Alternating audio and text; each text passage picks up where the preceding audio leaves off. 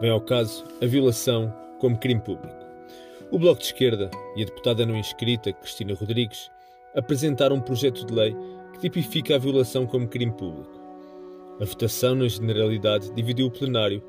com os votos contra do PS, PSD, PCP e PEV e os votos favoráveis das restantes bancadas, assemelhando-se à votação do ano anterior.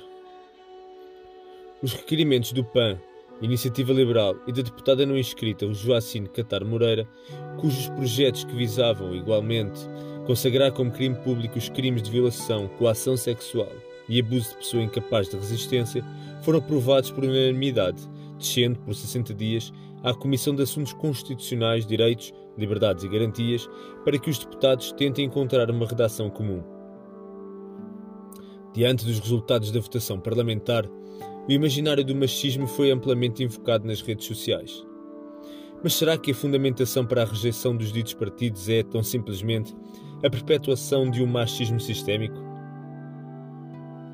O Conselho Superior de Magistratura considera que o vigente ordenamento jurídico português é suficientemente equilibrado para garantir o estabelecido pela Convenção de Istambul.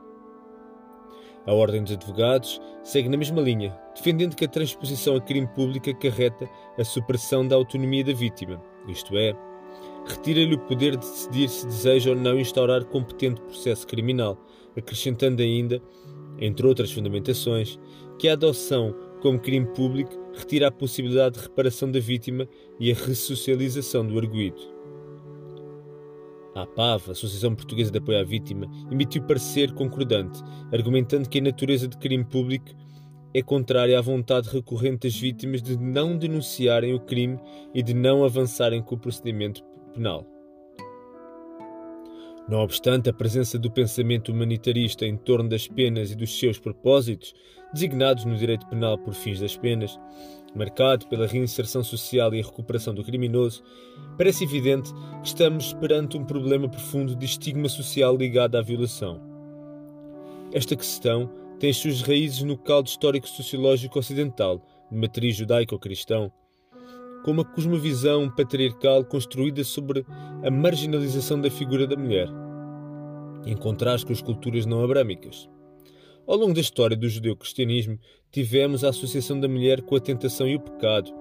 através da figura bíblica de Eva, a ideia de impureza por via da menstruação, até a demonização da figura das bruxas, como combate ao sagrado feminino e empoderamento das mulheres nas culturas pré-cristãs.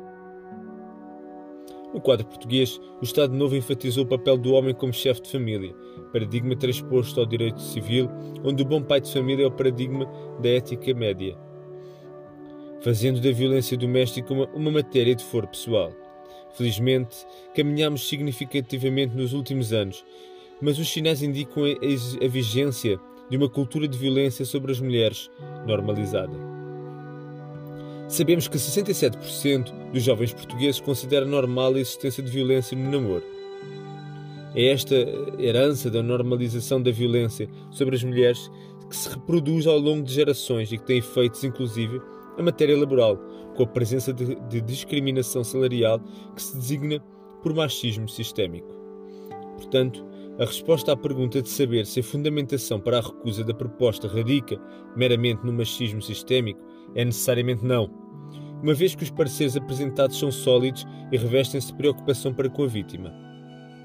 No entanto, e recusando a hipótese que tais partidos apenas pretendam posteriormente apresentar os seus projetos de lei sobre a mesma matéria, fazendo-os passar para efeitos de memória política futura, é necessário reconhecer a presença de uma inquinação do crime em função de um património social e cultural e de um consequente estigma reproduzido permanentemente que culpabiliza a vítima. A vítima de violação, em circunstância alguma, estava a pedi-las ou se colocou a jeito. E sabemos, pelo histórico de acórdãos e sentenças recentes, que os tribunais portugueses continuam a desculpabilizar os agressores. Seja com que redação for, capaz de cumprir os limites e garantir os direitos constitucionais, o caminho terá de ser o de transformar a violação em crime público, garantindo ao mesmo tempo um feroz combate ao estigma associado ao crime de violação, de modo a que as vítimas não sintam que serão socialmente recriminadas encontrando-se efetivamente num duplo papel de vítima do crime e da sociedade estigmatizadora.